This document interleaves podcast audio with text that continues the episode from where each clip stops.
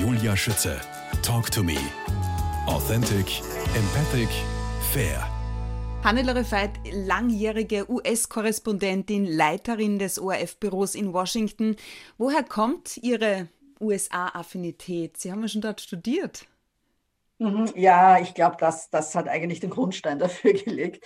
Ich bin sehr jung hierher gekommen mit, ähm, 20, mit 21 und habe hier ein extrem offenes Land gefunden. Ein, ein Land, in dem ich mich von Anfang an willkommen gefühlt habe. Amerikaner sind sehr offen, sind sehr herzlich, laden gerne ein, wollen auch, äh, das sind sie bis jetzt noch, obwohl dieses Land sich extrem verändert hat, aber wollen auch zeigen, dass, dass sie ein, ein tolles Land haben, wie weltoffen sie sind. Das hat sich in der Zwischenzeit ein bisschen geändert, aber die Amerikaner sind immer noch extrem offene und herzliche und, und freundliche Menschen.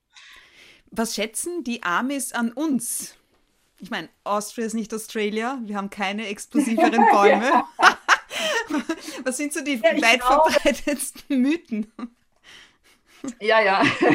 Ja, wir werden immer wieder auch, uh, the Australian TV team is here. Es ist immer wieder, wenn wir bei Interviews auftreten oh, we're from Austria, you know, Europe. Ah, ja, ja, ja, sorry, so sorry.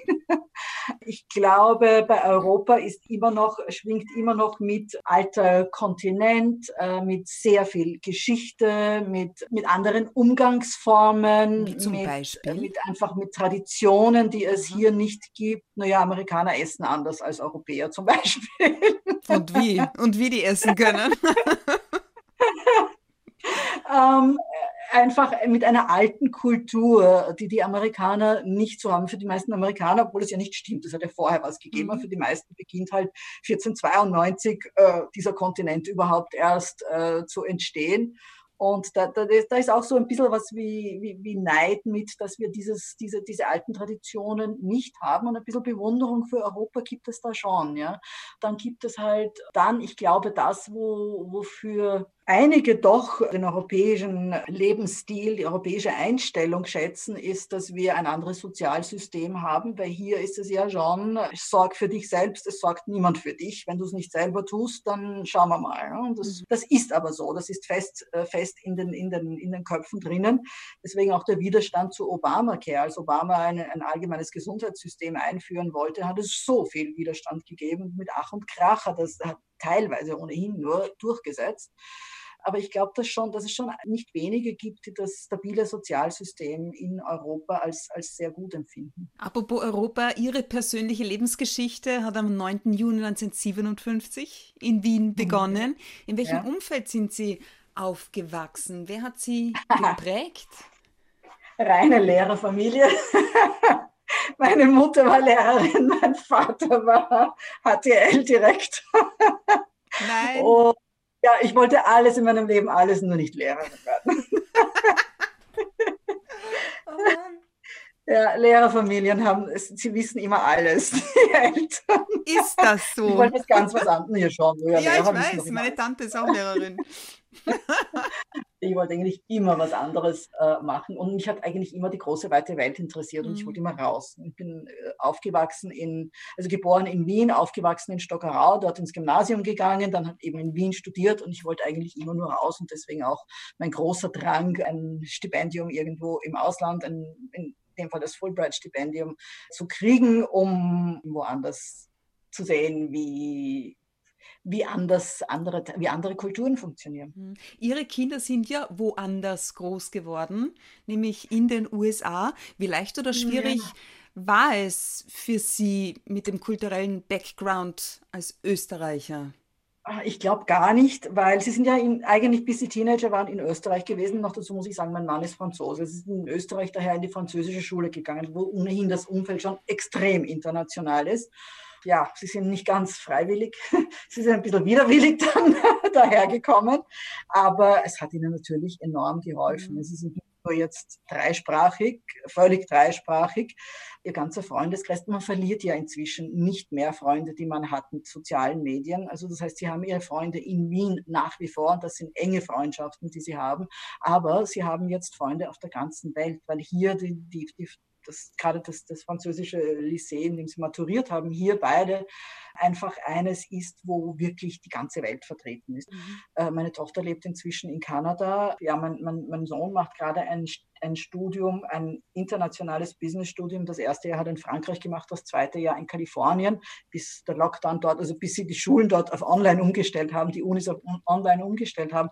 Das dritte Jahr macht er dann in Singapur, wo er im Jänner beginnt und wir hoffen alle, dass es wirklich funktioniert, dass auch ausländische Studenten tatsächlich dorthin dürfen. Aber ich glaube, sie fühlen sich einfach auch überall wohl. Nur sie sagen immer wieder, Mama, Wien ist meine Heimat, Österreich ist meine Heimat, sagen Schau beide. Apropos, was ich mich auch frage, weil wir über Unis reden und, und Schulen, wie präsent ist das Thema Gewalt tatsächlich in den USA? Man hört immer wieder so Schauergeschichten. Sexuelle Gewalt oder Schießereien. Okay, okay. Ja, äh, ja, beides würde ich einmal meinen. Ja, das sind natürlich die Geschichten, die in den Medien ähm, kommuniziert immer vorkommen. Mhm. Äh, ja, über Sachen, die nicht passieren, redet man nicht. Äh, natürlich äh, Schießereien, das, das, das ist so, so, so typisch für dieses Land. Hat viel damit zu tun, dass erstens Waffen überall erhältlich sind und dass manche Kinder ja schon Waffen geschenkt bekommen. Und das, obwohl äh, die so überbehütet sind in den USA, oder? Ja. Eigentlich. Ja, ja naja, aber Waffen sind zur Selbstverteidigung da. also es kommt, es ist von Bundesstaat zu Bundesstaat verschieden. In Washington ist es ganz schwierig, an Waffen ranzukommen. Washington, der Stadt Washington, Washington State bin ich mir nicht ganz sicher. Aber zum Beispiel Texas ist es, da fährt jeder hinten am, am Pickup-Truck ist hinten irgendwo sicher eine Waffe drauf. Aber nicht nur das, es hat auch damit zu tun, dass mit mentalen Krankheiten labile Menschen einfach keinen Zugang zu irgendwelchen Krankenversorgungen, kann man da nicht einmal sagen, aber zu irgendwelchen Institutionen haben, weil dieses System nicht wirklich gut ausgebaut ist. Und äh, es sind dann meistens irgendwelche Menschen, die ausrasten. Natürlich kommt dann auch, manchmal sind das Schießereien, die rassistisch motiviert sind oder terroristisch motiviert sind. Es kommt alles zusammen. Ja. Aber mhm. es hat auch sehr viel mit mentaler Gesundheitsvorsorge, die es nicht gibt, zu tun. Apropos Hilfestellung, die Spaltung unter der die Vereinigten Staaten seit 2013 jetzt zunehmend leiden, halten Sie für heilbar? Wie? Ich weiß nicht, ob Biden es schaffen wird. Er sagt nur, er wird sich bemühen, das zu tun. Ich weiß nicht, wie groß die Bereitschaft da ist, auf der anderen Seite zuzuhören und wie weit es da nicht wieder Agitatoren gibt, die äh, genau das Gegenteil versuchen. Was würde es denn brauchen, um eine Heilung herbeizuführen? Oh mein Gott, das ist eine schwierige Frage.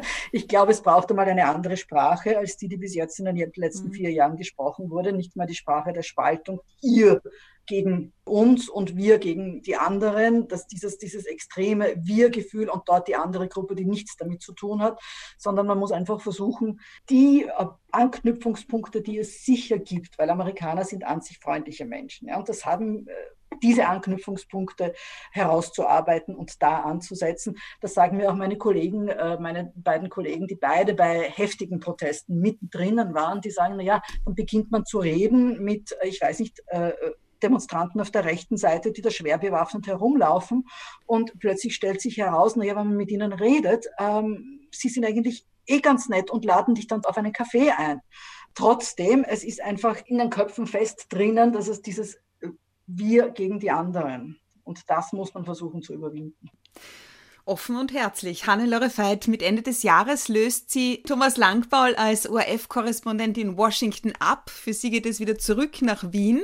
Aus welchem Grund Wien und nicht Paris? Sie haben es eher schon gesagt, Ihr Mann ist ein französischer Journalist. Ja, ich habe, ich habe eigentlich nie in Paris gelebt und ich fühle mich auch nicht wirklich als, als, als Pariserin oder sonst oder sonstiges. Ähm, ja, Südfrankreich vielleicht schon zum Teil, aber es ist einfach leichter. Ich mache mich, einfach, mache mich jetzt einfach selbstständig ja, und versuche ähm, und baue irgendwie eine, ja, mach's wie die Amerikaner. Ich wechsle die Karrierefrau. die Karriere ein bisschen. Und das ist einfach für mich in Wien sehr viel leichter. Ich will aber nicht nur Wien als Basis haben. Ich würde es, was mir wirklich vorschwebt, vorschwebt ist eine bikontinentale Existenz. Also ein mhm. bisschen hier auch, ein paar Monate im Jahr hier wieder zu sein. Bei hier meine ich jetzt hier in den USA, weil ich einfach mich schon als halbe Amerikanerin fühle. Ja, der ganze Freundeskreis ja auch, ne? Ja, zum Teil ja, zum Teil hier, zum Teil dort. Also es gibt es überall. Und äh, schauen wir mal, wie das gelingt. Ich meine, Corona ist halt nicht gerade die beste Voraussetzung mhm. dafür, aber es wird, es wird besser werden. Was ist mit den Kindern? Was ist mit Weihnachten? Wie, wie werden sie Weihnachten verbringen? Das versuchen wir gerade herauszufinden, weil in Corona-Zeiten ist das wirklich ganz, ganz mhm. schwierig, weil einfach Reisen auch so schwierig ist zwischen Europa und hier. Und meine Tochter lebt in Kanada und äh, die Grenzen zu Kanada sind im Prinzip auch geschlossen. Also wir, wir schwanken jetzt irgendwo mhm. zwischen, hm, vielleicht schafft sie es doch und, und, und wir sind hier in Amerika. Die, mein Mann ist inzwischen da, der, der hat neun Monate nicht ins Land reisen können. Ne? Das heißt, ihr wart neun Monate getrennt jetzt? Ja, ich war zweimal in, in, in Europa dazwischen und man braucht eine Sondergenehmigung, um ja, zwischen Europa und, und den USA reisen zu können, wenn man die Staatsbürgerschaft nicht hat. Äh, wir versuchen irgendwo einen Ort zu finden, wo wir alle hin können. Also Wien bleibt immer. Als Österreicher kann man immer zurück nach Wien. Mhm. Aber Wien im Lockdown zu Weihnachten mit vier Tagen, wo alle Geschäfte zugesperrt sind, ist auch nicht gerade so toll als Erfahrung. Also ich weiß es einfach noch nicht. Jetzt überlegen wir gerade vielleicht Mexiko. Mexiko ist relativ offen. Nur ist Mexiko auch sicher von Corona-mäßig, nämlich, weil die haben schon sehr hohe Zahlen und sind relativ locker im Umgang dort. Ich kann es einfach noch nicht sagen. Es ist jetzt Ende November und wir müssen uns irgendwie bald entscheiden. Aber Denk, dieses Jahr ist so atypisch ist, und so, ja. ja, es ist alles so anders, dass man einfach ja, Pläne am besten sehr mhm. kurzfristig macht. Thanksgiving zählt ja gerade in den USA zu den beliebtesten Feiertagen. Dieses Jahr fällt das Fest mit, Zitat, dramatisch steigenden Neuinfektionen zusammen und Donald Trump hat in der traditionellen Zeremonie vor dem Thanksgiving-Fest ja zwei Truthähne vor dem Tod bewahrt. Wissen Sie da mehr ja, darüber? das gehört immer dazu. ja, das ist so, man begnadigt die Truthähne. Zwei Truthähne, Corn und Cob haben sie dieses Jahr geheißen. Okay. Nein, aber das ist schon das große Familienfest und das ist im Moment wirklich gerade das Drama, weil sehr viele Leute einfach unterwegs sind und mhm. immer wieder Ärzte, Gesundheitsbehörden gibt, die, die davor warnen, auch Medien, die sagen, nein, nein, nein, bitte keine oder Politiker, vor allem auch Politiker, bleibt zu Hause, macht kein großes Familien-Thanksgiving, ihr gefährdet eure Eltern, ihr gefährdet eure Großeltern. Ja, aber habt ihr auf den Straßen die ganzen Christmas Carol und wird da gesungen, das ist alles festlich Nein. geschmückt schon? Nein, nein, nein, nein, nein, das gibt es zu Thanksgiving noch nicht. Es gibt die große Macy's-Parade in New York, die aber eine reine Online-Parade ist ah, dieses Jahr, weil doch. Massen auf der Straße, ja, oder ganz wenige eben auf der Straße, aber man will, man versucht eben die Leute nicht in Massen auf die Straße mhm. zu kriegen. Aber wenn man Bilder gesehen hat in den Tagen vor Thanksgiving, ähm, von manchen Flughäfen, das war schon ziemlich, ziemlich ja. viel los und das war ziemlich eng. Apropos Flughäfen, Weihnachten noch in den USA, zurück in Wien werden Sie dann mit Beginn des neuen Jahres das Amt der Präsidentin des Alumni-Verbandes der Universität Wien mhm. übernehmen. Was darf ich mir denn darunter vorstellen? Naja, das ist eine, eine, eine sehr starke Tradition hier in Amerika, Alumni-Verbände. Das ist ein, ein, ein enorm starkes Netzwerk. Wenn Sie von einer guten Uni kommen, man gehört automatisch dem Alumni-Verband an. Man kann sich eigentlich immer darauf verlassen, wenn, wenn immer man im Berufsleben jemand trifft, dass es da Unterstützung gibt. Es gibt auch sehr viel Unterstützung für Studenten, zwischen Studenten und ähm, Absolventen der Unis. In Europa ist dieses Konzept relativ neu. Das gibt es auch noch nicht so lang, dass die Uni Wien einen, einen Alumni-Verband hat. Ich würde eigentlich ganz gerne versuchen, da ein bisschen auch stolz darauf, dass man von einer Uni kommt, äh, hineinzubringen. Meine, immerhin, die, die Uni Wien ist eine der ältesten in Europa. Wenn man nachdenkt, wie viele hundert wow, Jahre äh, sie schon, 65 mhm. Jahre, wie, wie viele Jahre sie schon besteht. Äh, vor allem auch, glaube ich, man kann das Netzwerk ausbauen, man kann ein bisschen was von dem amerikanischen Geist hineinbringen. Hier kommt natürlich dazu, dass äh, von Alumni erwartet wird, dass sie, wenn sie tatsächlich sehr erfolgreich sind, auch wieder spenden. Geld spenden. Das ist durchaus üblich. Da gibt es einige, zum Beispiel Gebäudeteile oder Museen an den Unis, die dann einfach den Namen des Spenders haben oder auch Fakultäten, die nach Personen benannt sind. Das sind meistens Absolventen, die sehr viel Geld gegeben Wieso haben. nicht? Das, glaube ich, darf man sich in Europa nicht wirklich erwarten. Ich glaube nicht, dass jemand bereit ist für eine, bei uns ist das ein anderes ein anderer Stellenwert auch. In Europa sind die Unis großteils äh, gratis. Äh, in die besten Unis hier in Amerika sind ja extrem teuer. Oder man kriegt ein Stipendium und man hat dafür auch die besten Voraussetzungen. Wenn ich von einer guten Uni komme, dann ist das schon gut genug, dass ich gute Jobs kriege. Ist es in, tatsächlich in so, dass die Eltern bei der Geburt ihrer Kinder anfangen zu sparen für die Uni dann? Ähm, viele legen da, viele fangen an, äh, irgendwie Sparbücher ist jetzt der falsche Ausdruck, mhm. weil mit mhm. Sparbüchern, glaube ich, kommt man nicht mehr weit in Zeiten wie diesen. Aber zum Beispiel Fonds für, für die Kinder oder für Enkelkinder. Von Großeltern kommt wow. da sehr viel Geld. Und viele haben Schulden. Viele haben wirklich hohe Schulden.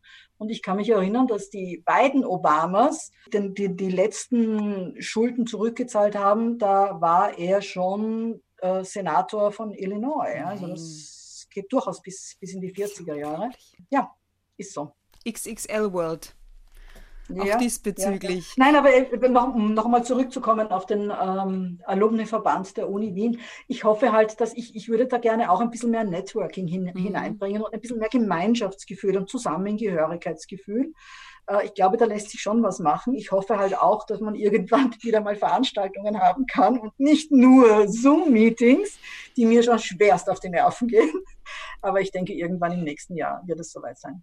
Im nächsten Jahr werden Sie dann auch eben in Wien Ihr neues, altes Zuhause beziehen. Mhm.